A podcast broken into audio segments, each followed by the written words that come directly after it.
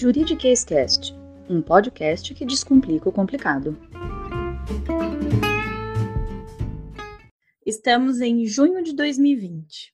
Sim, no meio de uma pandemia.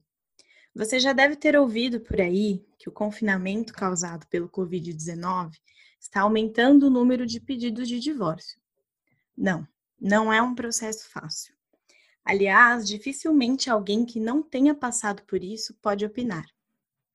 Estamos falando de muitas lembranças, dores, mas hoje especialmente sobre o processo de se divorciar tendo filhos. Com filhos, tudo é mais difícil, afinal, é a garantia de um vínculo. E eu tô aqui para dizer que tem muita coisa que você pode fazer para passar por isso da melhor forma possível. Muito prazer, eu sou a Marina Brunassi, sou advogada proprietária do escritório MB Advocacia Quero colocar em seus ouvidos a lei e o conhecimento de forma leve e fácil de entender para crescermos mais, juntas e juntos, descomplicando o complicado. Precisamos falar sobre divórcio com filhos, como sobreviver.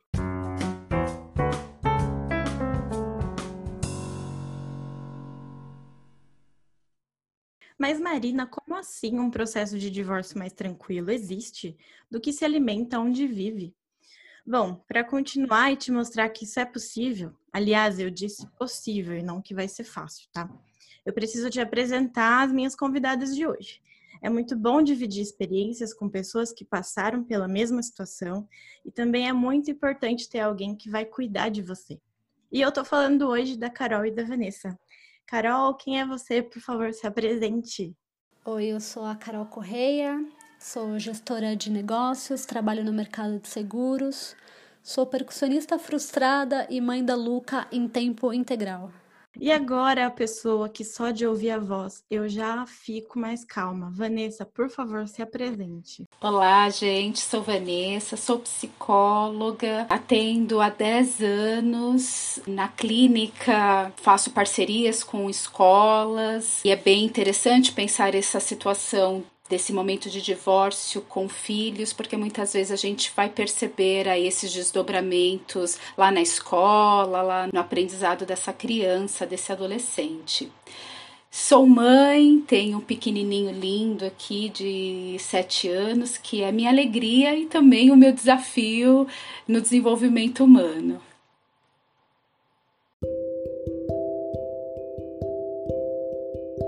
E vamos lá, Carol. Conta pra gente um pouco da sua história. Então, Ma, eu tive um relacionamento bem longo. É, comecei a namorar muito cedo, com 19 anos.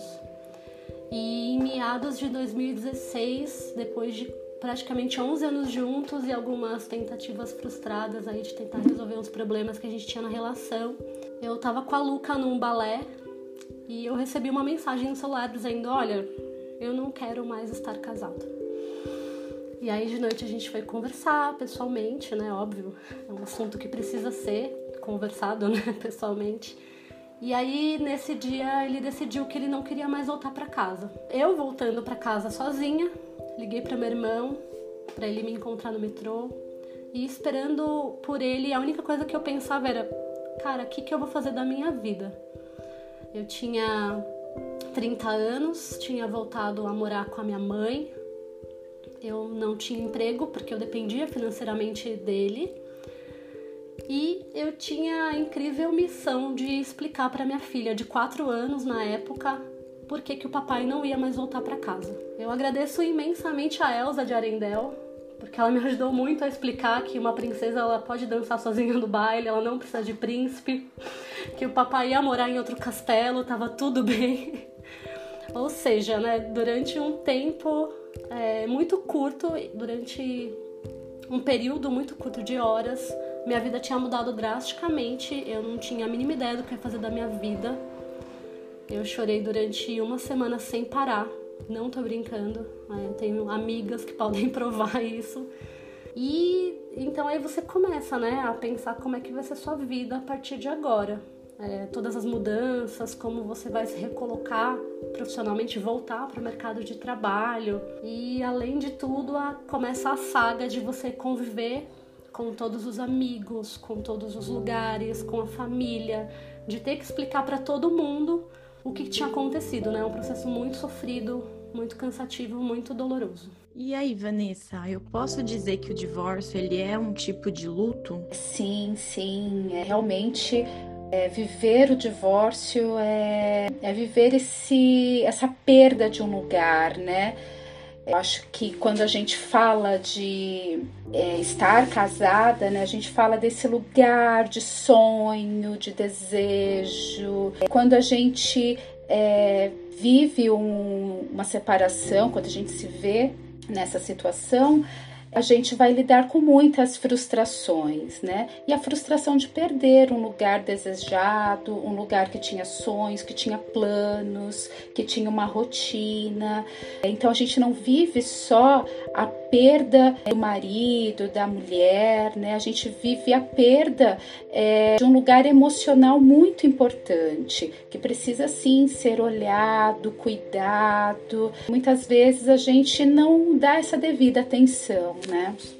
E como lidar com esse luto pós-separação, é, com um filho querendo atenção? É, pois é, é além da, de lidar com o nosso sofrimento, né, com o sofrimento desta pessoa que passa pelo processo de separação, a gente ainda precisa encontrar recursos e forças para olhar é, para o filho. É, então, acho que é muito importante neste momento é, primeiramente, se acolher, entender o que está sentindo, tentar entender o que é este processo para você, né, para a pessoa que passa pelo processo, para poder olhar para os filhos. É, e às vezes a gente tenta fazer isso passando por cima do sentimento, achando né, que ah, é, eu, tenho que, eu tenho que ser forte, eu tenho que lidar bem com isso. Mas muitas vezes a gente vai encontrar essa força e esse recurso podendo entender o, é, o que significa isso na nossa vida. Né? E acho que é assim que a gente vai ajudar os nossos filhos, podendo reconhecer o nosso sentimento, para poder olhar para eles e também entender que para eles também é uma perda, né? Acho que a Carol colocou de uma forma muito bacana e como ela lidou com, com a filhinha dela, né? É porque é isso, todo mundo vive este sofrimento, todo mundo vive essa perda e a criança também precisa ser incluída é, para falar desse sentimento, para falar como que ela está é, lidando com este momento que ela não tem mais o pai e a mãe da forma que ela é, tinha antes. Entendi. É muito, é muito engraçado isso é, que, a, que a Vanessa está dizendo, porque assim é, aconteceram muitas, muitas situações né, com a gente. Assim, a gente vai vivendo na prática e cada dia é uma é uma nova batalha que a gente vai vivendo nesse processo. Muitas vezes ela chegou para mim e falou: Mãe, por que, que você tá triste?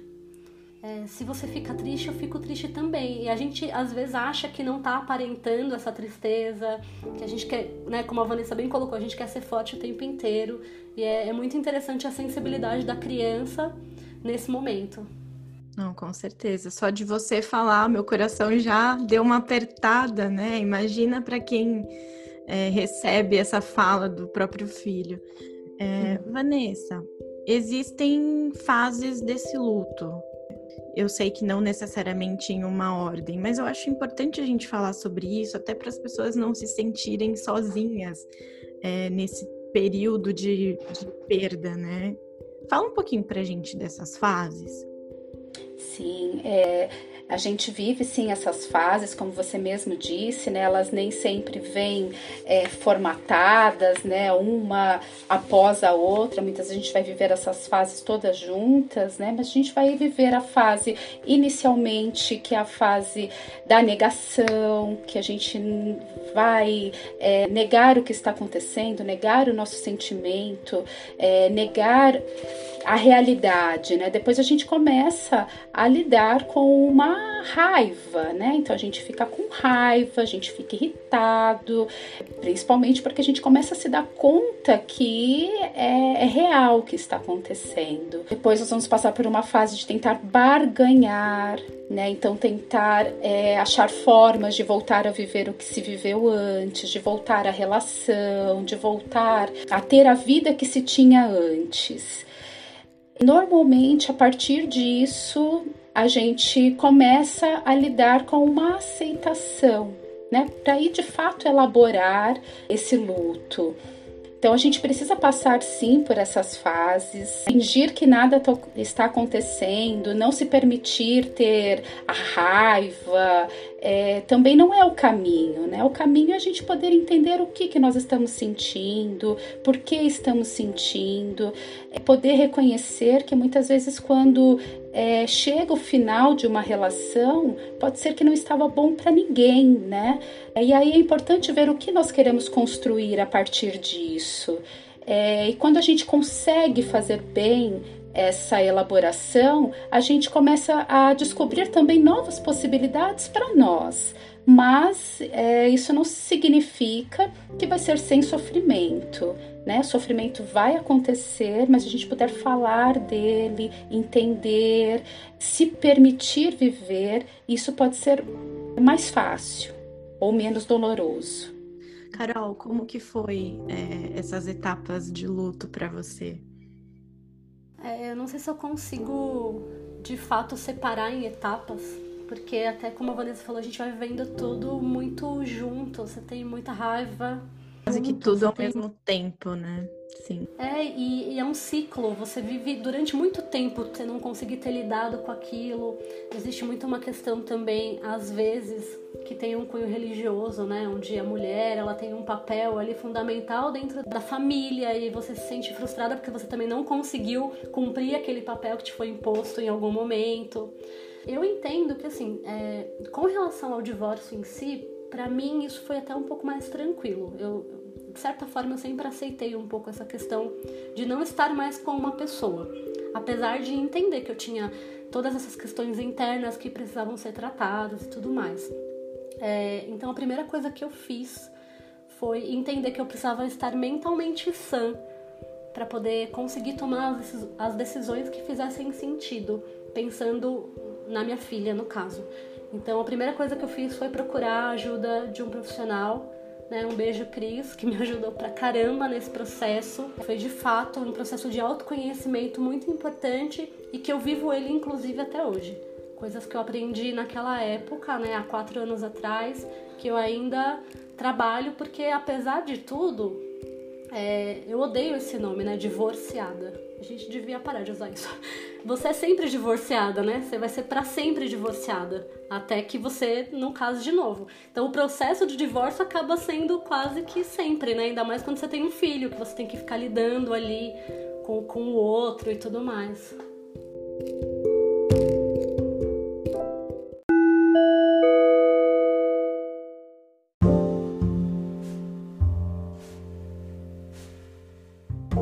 Nós falamos muito sobre a decisão do divórcio, o que acontece é, no ato dessa decisão, né? Mas existe uma vida pós-divórcio. Talvez ela também seja tão desafiadora quanto. Como dialogar depois disso acabar? Carol, é com você.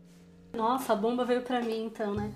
Eu acho que a comunicação, ela de fato, ela é a base e uma coisa que a gente sempre brinca eu e o pai da Luca, é que a gente vai continuar tendo um relacionamento para a vida inteira, porque eu não vou deixar de ser mãe e ele não vai deixar de ser pai. Então, assim, é, os moldes do nosso relacionamento eles mudaram, mas o nosso relacionamento ele continua. Então, precisa ter a comunicação, a gente precisa ter a comunicação muito clara, deixar bem tranquilo e bem acho que fácil de entender o que, que um e o outro tá pensando. E, e, de qualquer forma, assim, a gente vai sempre tentar amparar a criança da melhor forma, né? O nosso objetivo ele é comum. Eu amo a mesma pessoa que ele ama. Então, não adianta a gente tentar pensar por lados opostos, né? Pensar em coisas diferentes, sendo que o objetivo tem que ser sempre o mesmo, né?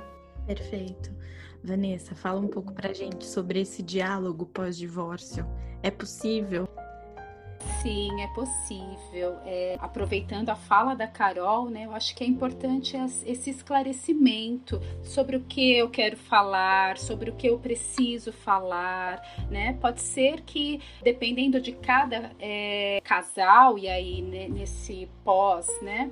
divórcio seja estabelecido. Olha, nós vamos ter bons diálogos sobre isso. Tem coisas que eu não quero saber da sua vida e tem coisas que eu não vou abrir da minha vida, né? Então acho que é importante entender como cada é, cada um pode funcionar nessa dinâmica e entender o que precisa ser conversado e dito, né? Como a Carol mesmo disse, muitas vezes nós temos interesses é, importantes juntos, né? Que são os filhos. Então a gente precisa dialogar sim e tentar, dentro do possível, manter a mesma linha de, de educação, de como nós vamos lidar aí com os filhos, até para é, ajudá-los neste momento. Então, eu, eu acredito que seja possível, e mais do que possível, acho que é importantíssimo.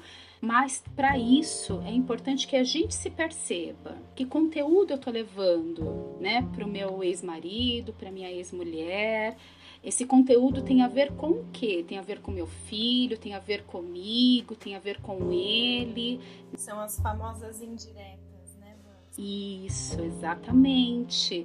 É, e se a gente não se percebe nesse processo, a gente mistura tudo. A gente dá indireta, a gente pergunta para o pai sobre coisas que não tem a ver ali com a questão do filho, por exemplo, e muitas vezes a gente direciona perguntas para os nossos filhos que é com a intenção de saber do pai, da mãe. E isso é ruim, né? Colocar aí a criança no meio da relação para ter um diálogo, para tentar saber de coisas. Então, acho que é muito importante a gente se perguntar que diálogo eu vou ter, como que eu posso estabelecer isso é, e de fato o que eu estou tentando adquirir nesse diálogo com o outro tem a ver com meu filho, por exemplo, ou estou buscando outras coisas? Porque se eu estiver buscando outras coisas, provavelmente eu vou ter é, barreiras nessa comunicação, ruídos, e aí não vai ser bacana.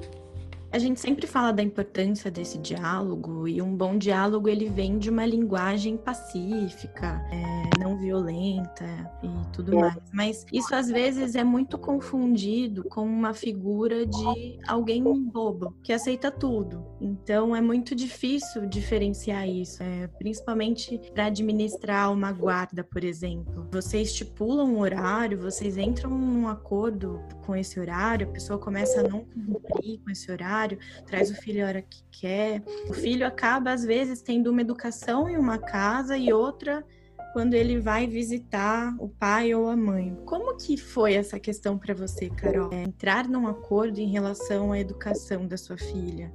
A gente decidiu por uma guarda compartilhada. Então, acho que desde, desde sempre isso foi muito claro pra gente. Tudo tem que ser decidido em conjunto. E a gente não consegue e nem pode terceirizar e nem é, transferir a responsabilidade desse cuidado para qualquer outra pessoa. Eu sei que tem toda uma interferência, né, de família, amigo, escola, às vezes alguma religião, enfim. Às vezes a criança fica com alguém durante esse processo. Eu sei que existe isso, mas inclusive neste momento a gente acaba direcionando também, né? Minimamente a gente tem um poder de escolha ali em qual escola a criança vai estudar, qual é o tipo de educação que ela vai ter é, e tudo mais. Depois que a gente estava no processo aí final, assim, de, de, de divórcio, o pai da Luca ele casou novamente. E aí eu fiz questão de conversar com, com a família dele, né, com a nova família dele, a gente combinou de tomar um café, porque eu queria deixar bem claro que a minha preocupação ali, meu único objetivo era conhecê-la para entender é, quem ela era, né? Quem era a nova família, como funcionava, porque eu entendo a influência que, que vai existir ali, né? Você tem uma influência política, você tem uma influência de música, você tem uma influência de enfim, de tantas coisas que a criança vai absorvendo, e para mim era muito importante que, apesar de entender que existia essa influência, eu e o pai dela fôssemos os responsáveis por direcionar. Né? Então, assim, não é fácil, foi um processo bastante difícil. E hoje, hoje em dia ainda é um, um exercício que a gente faz muito. né? A gente se conversa muito e, e a gente fala, poxa, como a gente pode compartilhar a educação dela? O que, o que, que você entende politicamente disso?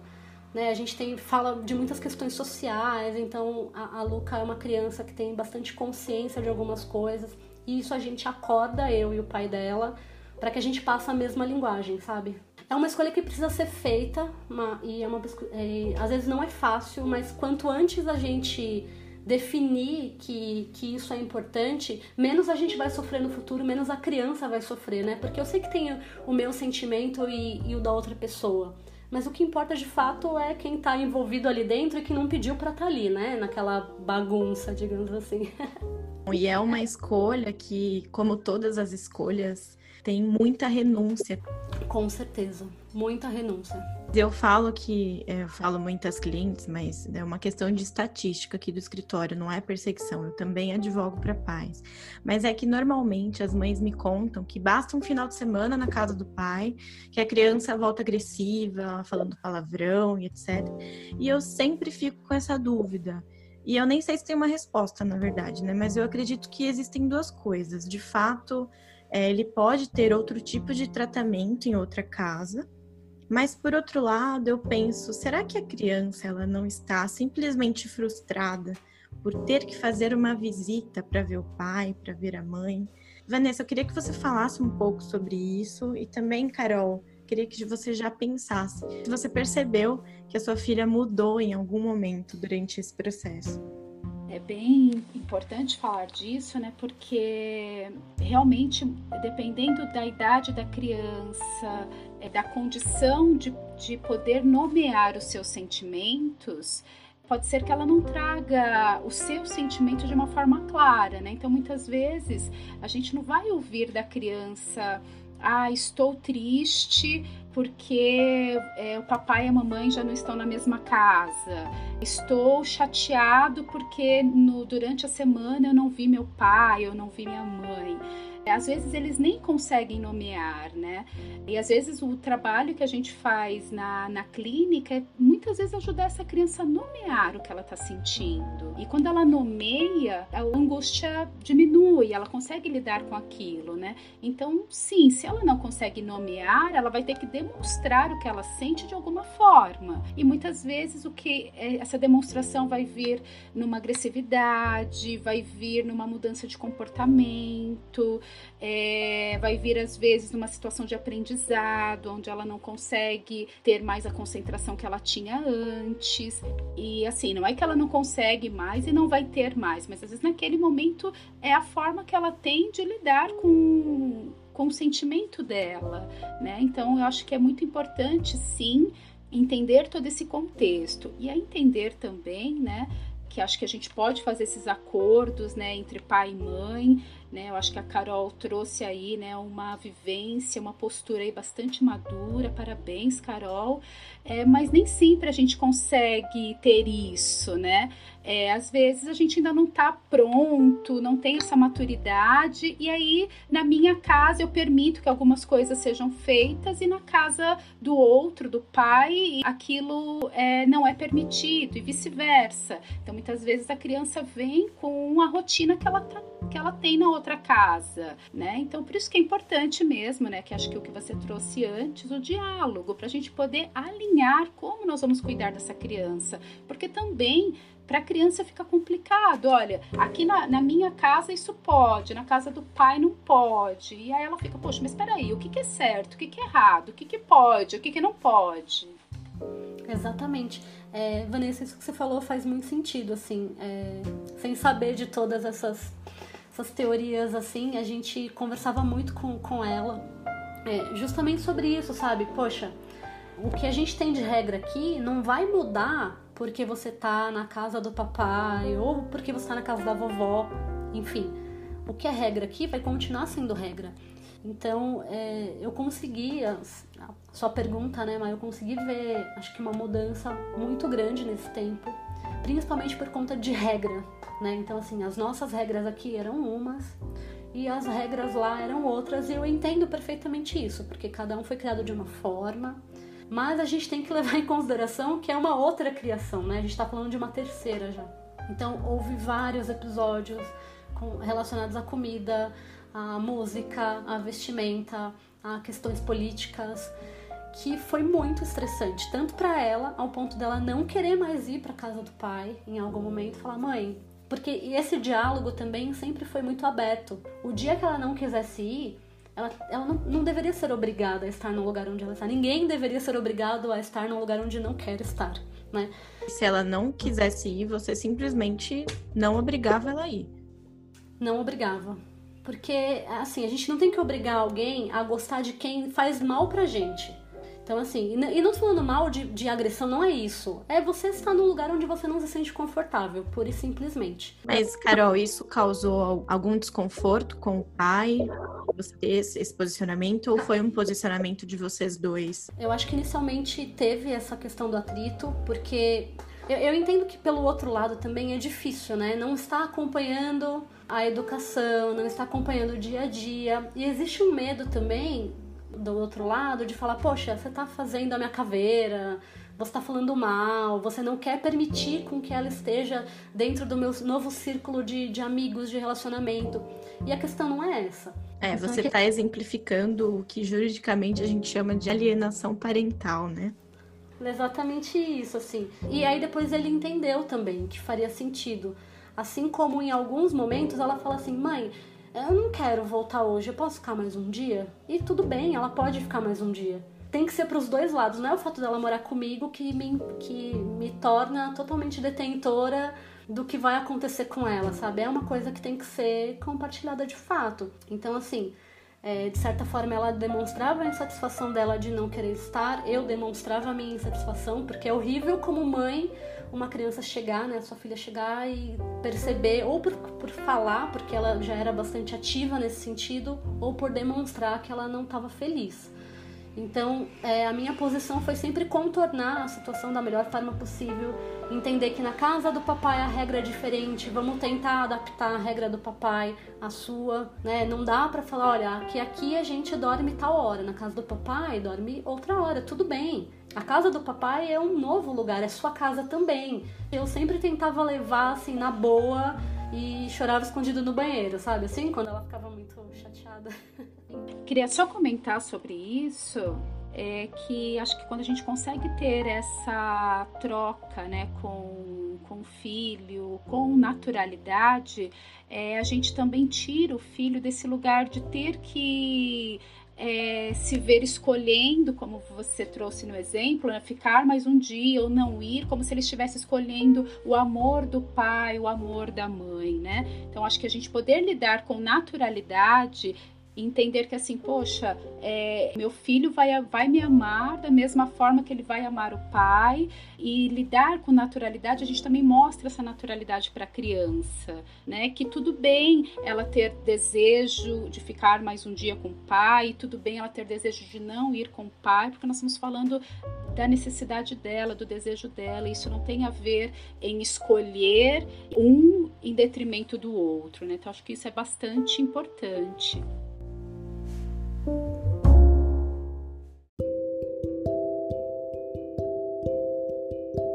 Eu acho que esse momento, esse processo de, de estar numa nova casa, foi inclusive que a parte mais difícil desse processo todo de divórcio foi, aliás, o, processo de divórcio em si já tinha acabado e foi aonde eu levantei a, a, possibilidade de talvez reabrir o processo de guarda, porque foi bem complicado. Então assim, a gente entende que não é fácil esse processo, né? É bem delicado. E eu lembro de uma conversa que a gente teve é, muito importante, que foi onde eu percebi, primeiro que eu era impotente por um lado, mas por outro lado que eu não poderia privá-la de passar por nenhuma dessas situações, porque apesar de ser dolorido e complicado, era importante para uma construção dela como ser humano, para uma, para uma construção dela, para ela entender o que ela gosta, o que ela não gosta, até onde são os limites dela. Então, assim, eu agradeço demais essa conversa, eu acho que foi bastante importante. E por outro lado também, a gente precisava redobrar a atenção e os cuidados por parte do pai, enfim, porque assim, de certa forma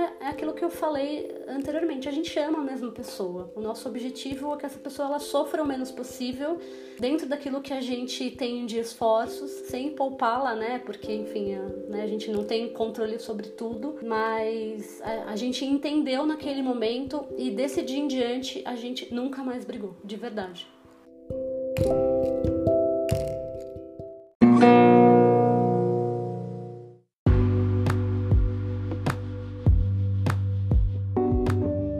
Algo importante aqui, eu sempre falo isso, né, para os meus clientes. Para o pai ou para a mãe que recebe o filho aos finais de semana, por exemplo, é muito valioso ter um espaço próprio para eles, justamente para tentar diminuir essa sensação de que para você ver o seu pai, para você ver a sua mãe, você está fazendo uma visita. Não que não tenha amor de você abrir o seu sofá, colocar um lençol cheiroso para o seu filho dormir, mas é muito diferente quando ele tem um espaço dele, uma cama que sabe que é dele Isso tem um acolhimento muito importante para a criança, né? Para ela se sentir de fato Você em sente casa. pertencente, né? Exatamente.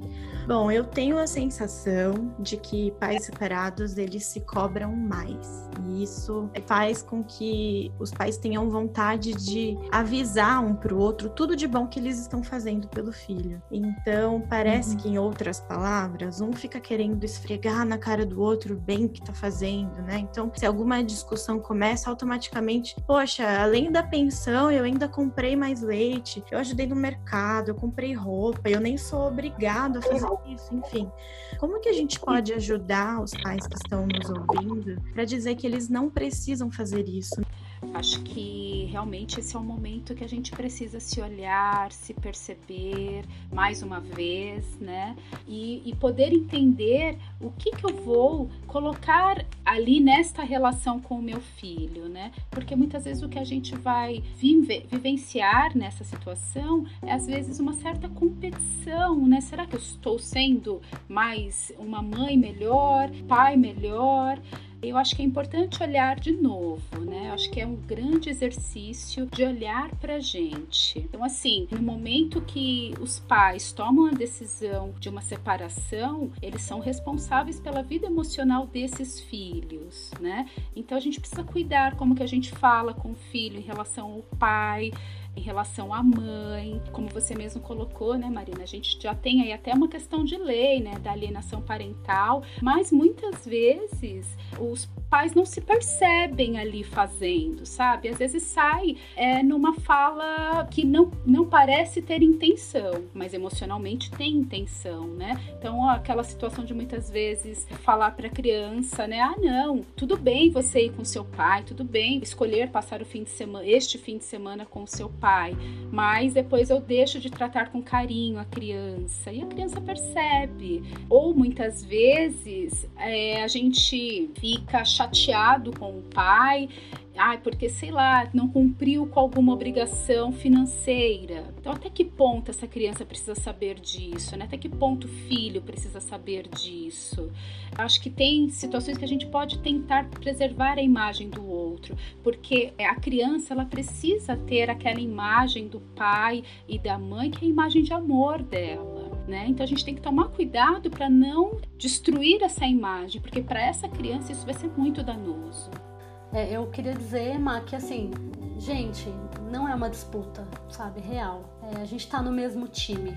É, eu como mãe, ele como pai, né? Você como pai, enfim, você como mãe. A gente tá no mesmo time. Usar a criança, sabe, nesse nesse processo é tão delicado, a gente causa tantos traumas que às vezes a gente nem imagina. É, sabe? Acho que façam terapia, talvez seja a melhor dica que eu dou nesse momento, sabe? Vai se conhecer, vai tratar os seus problemas e não usa a criança ali nesse processo.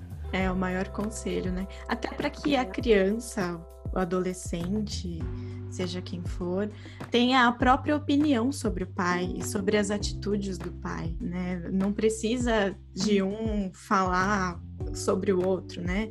É, o pai também não precisa dizer quem é a mãe. Deixa que a criança perceba, deixa que ela tenha as experiências dela, né? Vanessa, é natural que os filhos mudem durante esse processo? Como que a gente lida com essas mudanças?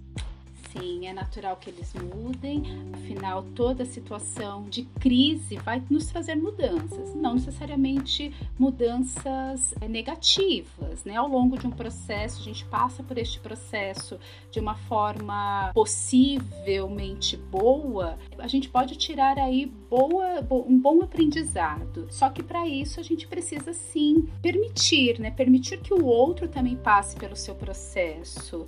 Então, permitir que a criança traga a sua tristeza, traga a sua raiva, né? Nós não falamos lá sobre as etapas de luto. Então, essa criança também pode vivenciar essas etapas e ela precisa ter espaço para colocar o sentimento dela. A gente normalmente entra em sofrimento quando a gente não pode colocar o nosso sentimento. Então, a gente precisa sim achar espaço para que essa criança fale. Fale que está triste, fale, fale que está com raiva é, e que a gente possa acolher, né, deixar chorar, entender muitas vezes né, questão de, ai, parece que está mais agressivo. E normalmente essa agressividade virá para esses pais, né? Porque são é a figura de segurança da criança. Então, normalmente a gente vai expressar essa agressividade para as nossas figuras de segurança. E aí a gente poder entender que muitas vezes essa agressividade não está direcionada para mim, para mim enquanto mãe, para mim enquanto pai, mas é uma agressividade que precisa ser expressa e a criança não sabe ainda onde colocar, né? Então, as mudanças podem acontecer. Se a gente não observar, essas mudanças podem levar essa criança a uma situação de sofrimento, de mudanças aí na sua própria personalidade, né? Se tornar alguém mais agressivo, alguém mais introspectivo. Porém, se a gente puder espaço para ela se colocar, a gente pode permitir que ela seja ela, como a gente mesmo colocou aqui, né? Perfeito. Carol? Então, eu acho que, que sim, né? A gente vai notando a, a Luca nesse processo todo, ela foi amadurecendo e foi crescendo durante o processo, né? Então, ela tinha quatro anos quando é, a gente teve o divórcio e hoje ela tá com oito anos, então hoje ela tem um nível de compreensão um pouco maior, apesar de se questionar e me questionar muito a respeito das coisas. Mas é o diálogo pra gente sempre funcionou. A gente senta junto, o que, que você acha, o que, que você tá, senti tá sentindo, desenha pra mamãe aqui uma coisa. Então eu sempre trouxe mais esse lado lúdico para entender, para tentar ajudar. Também ela fez terapia durante um tempo, eu acho que é importante, né? Porque principalmente na, na, naquela fase onde eles não conseguem se expressar tão bem, e às vezes, uma, quando você tem muita intimidade com uma pessoa, é, às vezes não é tão fácil, né? Ser verdadeiro, ser é, sincero. Então eu acho que eu, eu, ficava um pouco com medo assim dela não falar as coisas é, por eu ser mãe e ela achar que tá me magoando. Então a gente optou por, por fazer esse processo aí de, de ir pra terapia também. Porque lá, naquela forma, ela ia, enfim, se mostrando e a gente conseguia entender um pouquinho mais de como ela tava, enfim, lidando com esse processo todo.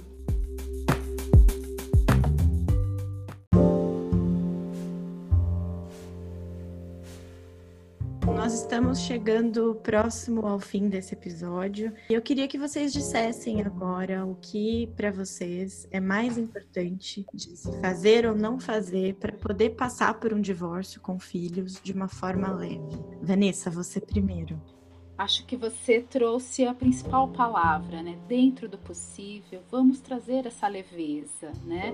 É, eu acho que muitas vezes a gente se perde tentando ser, tentando ser forte, tentando ser, né? Aquele peito de aço que eu vou dar conta de tudo. E assim, você vai dar conta mas para dar conta é, é necessário se perceber, perceber seus sentimentos. As nossas emoções, elas falam muito mais do que as nossas palavras. E muitas vezes, se a gente não olha para isso, a gente começa a falar da nossa emoção sem mesmo perceber. Então é muito importante que a gente se entenda se olhe, se perceba e veja que muitas vezes o momento de crise, como o divórcio, por mais doloroso que possa ser, que possa trazer aí implicações para os filhos, pode ser a melhor coisa que pode acontecer no momento, porque às vezes a vida já está pedindo uma mudança e a gente não está percebendo isso, não está olhando isso. Então a gente é, se a gente puder olhar para esse processo como, quem sabe, uma possibilidade de crescimento, possa ficar mais fácil. Mas eu compreendo que de início às vezes é difícil olhar dessa forma. Então a gente precisa perceber os nossos sentimentos. Carol, qual sua dica? Inclusive, eu já te falei que você deveria lançar no mercado a mãe coach de divórcio. Gente, pode me ligar se quiserem. Faz um Instagram. Vai, mãe coach. A gente toma um vinho e conversa sobre isso. Eu acho que principalmente não se cobrar, né? A gente não é ensinado a se divorciar, a gente é ensinado a casar, né? Aquela família perfeita, aquela história toda. Então acho que principalmente não se cobrar, não cobrar perfeição.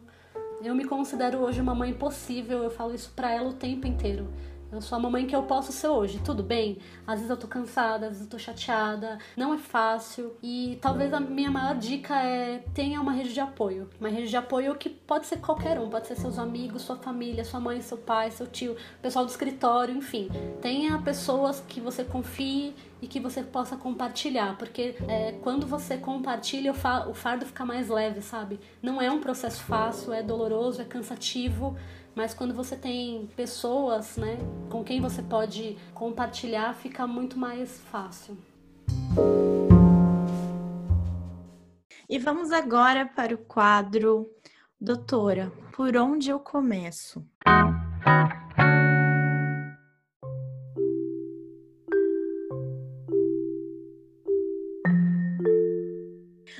Primeira coisa que você precisa saber é: um advogado é indispensável para um processo de divórcio. O nosso trabalho ele visa proporcionar um divórcio seguro, evitar problemas futuros. Então, é com o divórcio que se obtém o que eu costumo chamar de a carta do seu recomeço. No mundo jurídico, você vai ouvir a expressão sentença de divórcio, escritura pública de divórcio, mas a minha preferida é mesmo a carta de recomeço. Se você tem filhos menores de 18 anos, você tem que entrar com um processo judicial, ou seja, lá no fórum. Não dá para fazer no cartório, que normalmente é mais rápido. Ai, doutora, nós concordamos com tudo. Nós temos mesmo que ir para a justiça? Minha resposta é sim, mas calma. Não é porque é um processo judicial que tem que ser complicado, demorado. Depende muito de como as pessoas envolvidas estão. E muitas vezes nem no fórum você precisa ir. Pode ser que você tenha que falar com o juiz, mas pode ser que não seja nem necessário. A exigência de você ter que abrir um processo judicial é porque existe um órgão dentro do judiciário que ele precisa ser acionado para garantir os direitos do seu filho. Esse órgão se chama Ministério Público, que a gente também chama de MP. Então é o MP que advoga para o seu filho e dá voz a eles. Então tudo que acontece durante o processo, ele precisa passar pelo MP para não correr o risco de tudo se pautar somente na vontade dos pais. Então é uma burocracia muito importante.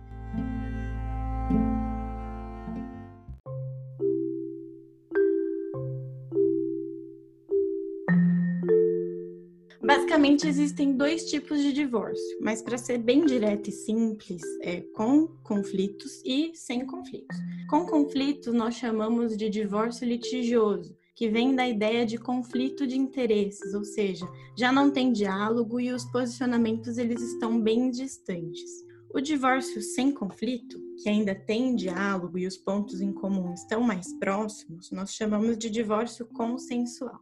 Bom, e se vocês não estão de acordo, mas ainda existe um diálogo, um respeito, eu também indico o que chamamos de sessão de mediação, que é nada mais, nada menos do que uma reunião onde se tem uma pessoa, no caso, o mediador, que utiliza técnicas próprias que ajudam vocês a chegarem em um senso comum, em um acordo. Então, não precisa necessariamente, logo de cara, declarar que você vai ter um divórcio litigioso. Vale muito essa tentativa de diálogo. Com certeza, vocês escolherão o fruto dessa escolha se decidirem conversar. Até mesmo os divórcios em que há diálogo a respeito acabam, por vezes, passando por dificuldades, pois existe também o pós-divórcio que é quando as partes retomam suas vidas, precisam lidar com familiares, com amigos em comum, com novos relacionamentos um do outro, com mudanças financeiras, divergências durante a educação dos filhos, tudo que nós falamos nesse episódio. Mas o que era muito simples pode não permanecer simples. Então, desde o início do processo do divórcio, seja ele qual for, tudo já deve ser muito pensado e cuidado.